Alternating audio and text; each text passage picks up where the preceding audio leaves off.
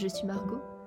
Je suis ravie de débuter cette nouvelle aventure auditive auprès de vous et j'espère que vous prendrez plaisir à m'écouter. J'ai créé Lux in Tenebris avec l'humble ambition d'apporter un peu de lumière sur la littérature et sur la langue française. Je vous souhaite donc la bienvenue à mes côtés pour cette petite parenthèse que j'espère agréable. Bonne écoute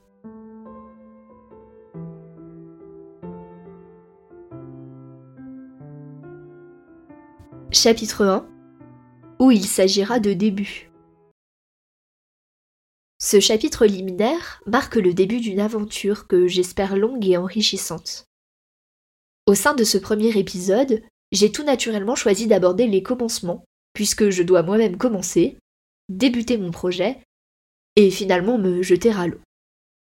Il est alors intéressant de faire le parallèle avec un romancier ou une romancière qui écrit les premières lignes de son œuvre. Le début d'un roman constitue pour le lecteur une entrée dans l'intrigue. Habituellement nommée par le terme incipit, qui provient du latin incipere, qui veut dire commencer, l'incipit instaure un horizon d'attente pour le lecteur. Toutefois, il est intéressant de noter qu'avant même d'ouvrir la première page d'un livre, nous avons déjà intuitivement constitué un portrait. Nous nous préfigurons certaines des caractéristiques du livre que nous rencontrons le nom de l'auteur d'un ouvrage constitue en lui-même un indice ou une absence d'indice sur euh, le genre littéraire ou sur le style d'écriture qui est employé dans l'œuvre. Le titre peut également s'avérer révélateur de caractéristiques à propos de l'intrigue, car contrairement à l'image de couverture, ou au texte qui peut être présent sur la quatrième de couverture, le titre est choisi par l'auteur. Prenons alors l'exemple de Madame Bovary de Gustave Flaubert et considérons que nous n'avons jamais entendu parler de cet auteur. Que peut alors nous évoquer un tel titre? L'histoire d'une femme, mariée, dont l'âge n'est pas indiqué. Ce nom de famille n'évoque rien, mais nous pouvons noter l'absence de particules nobiliaires ou de titres. Il s'agit d'une dame, non d'une duchesse ou d'une reine. Et peut-être cela a-t-il son importance. Il est alors intéressant, en prenant en compte le peu d'indices qui nous est donné, de nous pencher sur l'incipit du roman, c'est-à-dire sur les premières pages. Il est traditionnellement attendu du passage liminaire qu'il présente les personnages principaux. L'intrigue nous donne des indications temporelles ou encore géographiques. Il a pour but de donner l'envie au lecteur de poursuivre sa lecture. Je vous propose alors de nous pencher sur les premières lignes de ce roman si connu, et dont peut-être vous n'avez plus le souvenir, ou que vous n'avez pas encore eu la chance de découvrir.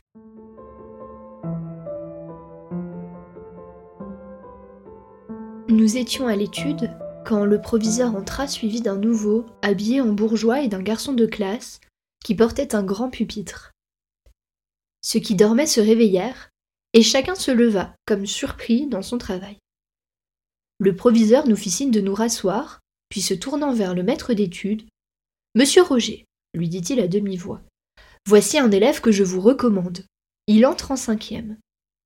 Si son travail et sa conduite sont méritoires, il passera dans les grands, ou l'appelle son âge. Resté dans l'angle, derrière la porte, si bien qu'on l'apercevait à peine, le nouveau était un gars de la campagne, d'une quinzaine d'années environ, et plus haut de taille qu'aucun de nous tous. Il avait les cheveux coupés droit sur le front, comme un chantre de village, l'air raisonnable et fort embarrassé. Quoiqu'il ne fût pas large des épaules, son habit veste de drap vert à boutons noirs devait le gêner aux entournures et laissait voir, par la fente des parements, des poignets rouges habitués à être nus. Ses jambes, en bas bleu, sortaient d'un pantalon jaunâtre très tiré par les bretelles. Il était chaussé de souliers forts, mal cirés, garnis de clous. On commença la récitation des leçons. Il les écouta de toutes ses oreilles, attentif comme au sermon, n'osant même croiser les cuisses, ni s'appuyer sur le coude. Et à deux heures, quand la cloche sonna, le maître d'études fut obligé de l'avertir pour qu'il se mît avec nous, dans les rangs. Nous avions l'habitude, en entrant en classe, de jeter nos casquettes par terre afin d'avoir ensuite nos mains plus libres. Il fallait, dès le seuil de la porte, les lancer sous le banc, de façon à frapper contre la muraille, en faisant beaucoup de poussière. C'était là le genre. Mais, soit qu'il n'eût pas remarqué cette manœuvre, ou qu'il n'eût osé s'y soumettre, la prière était finie que le nouveau tenait encore sa casquette sur ses deux genoux. C'était une de ces coiffures d'ordre composite, où l'on retrouve les éléments du bonnet à poil, du chapska, du chapeau rond, de la casquette de loutre et du bonnet de coton. Une de ces pauvres choses enfin, dont la laideur muette a des profondeurs d'expression comme le visage d'un imbécile. Ovoïde et renflée de baleine, elle commençait par trois boudins circulaires, puis s'alternait, séparés par une bande rouge, des losanges de velours et de poils de lapin. Venait ensuite une façon de sac qui se terminait par un polygone cartonné, couvert d'une broderie en sous-tache compliquée, et d'où pendait, au bout d'un long cordon trop mince, un petit croisillon de fil d'or, en manière de gland. Elle était neuve, la visière brillait. Levez-vous, dit le professeur. Il se leva. Sa casquette tomba. Toute la classe se mit à rire. Il se baissa pour la reprendre. Un voisin la fit tomber d'un coup de coude. Il la ramassa encore une fois. Débarrassez-vous donc de votre casque, dit le professeur, qui était un homme d'esprit. Il y eut un rire éclatant des écoliers qui décontenança le pauvre garçon, si bien qu'il ne savait s'il fallait garder sa casquette à la main, la laisser par terre ou la mettre sur sa tête. Il se rassit et la posa sur ses genoux. Levez-vous, reprit le professeur, et dites-moi votre nom. Le nouveau articula, d'une voix bredouillante, un nom inintelligible. Répétez. Le même bredouillement de syllabes se fit entendre, couvert par les huées de la classe. Plus haut cria le maître. Plus haut. Le nouveau, prenant alors une résolution extrême, ouvrit une bouche démesurée et lança à plein poumon comme pour appeler quelqu'un, ce mot Charbovary. Reprenons les différents critères que nous avons abordés et qui peuvent constituer des points d'attente pour le lecteur. Tout d'abord, le cadre spatio-temporel n'est que très imprécis. Il est spécifié que le jeune garçon décrit est un gars de la campagne. Nous pouvons donc imaginer par contraste que cet incipit se déroule dans une ville, dont la taille est incertaine. Aucune indication temporelle ne nous est donnée. La scène se déroule dans une salle de classe. Les élèves sont à l'étude et le garçon, qui est le nouvel élève, est décrit par un narrateur que nous pouvons qualifier d'intradiégétique car il est interne. Il fait partie de la diégèse, c'est-à-dire de l'histoire. Nous le comprenons car ce narrateur personnage emploie à plusieurs reprises le pronom personnel de la première personne du pluriel nous. Il fait donc partie du groupe d'élèves et nous permet de comprendre quel regard ces derniers portent sur celui qu'ils qualifient de nouveau. En tant que lecteur, nous pouvons supposer que le nouvel élève est le personnage principal de l'intrigue, puisque c'est l'élément qui vient perturber la quiétude de la scène, le silence de la salle et même la sieste de certains élèves. Cela peut alors être intrigant, ou même décevant.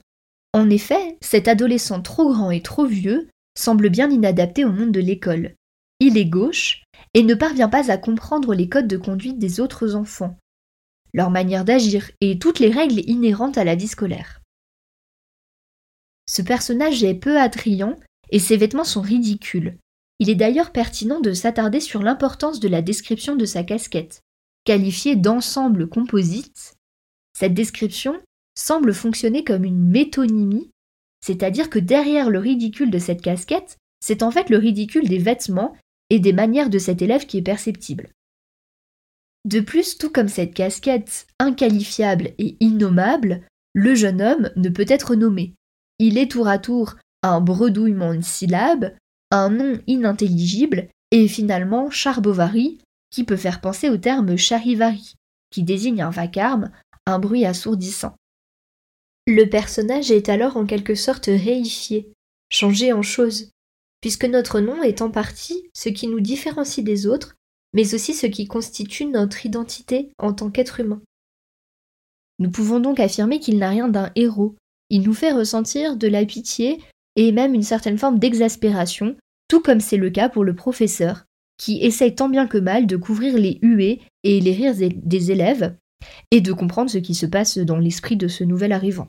Ainsi, le roman s'ouvre sur un personnage qui ne nous éclaire pas, sur le titre Madame Bovary, et qui nous fait éprouver des sentiments négatifs. Nous pouvons nous demander si cela constitue un choix judicieux de la part de l'auteur. Charles Bovary, cet adolescent qui a grandi à la campagne, devient ensuite un étudiant en médecine médiocre, et c'est en soignant la jambe cassée d'un vieillard qu'il rencontre celle qui donne son titre au roman, Madame Bovary. Ce personnage, ni beau, ni intelligent, ni cultivé, ni aventureux, ni romantique, ni riche, ni talentueux, épouse une femme qui rêve de théâtre, de bals merveilleux, de richesse et de prospérité. Ainsi, dès les toutes premières pages du livre, le lecteur est placé dans la situation de comprendre ce que ressent Emma Bovary pendant toute l'intrigue, de l'exaspération et de la frustration face à un homme qui n'est pas à la hauteur de ses attentes et qui ne pourra jamais lui apporter ce qu'elle souhaite.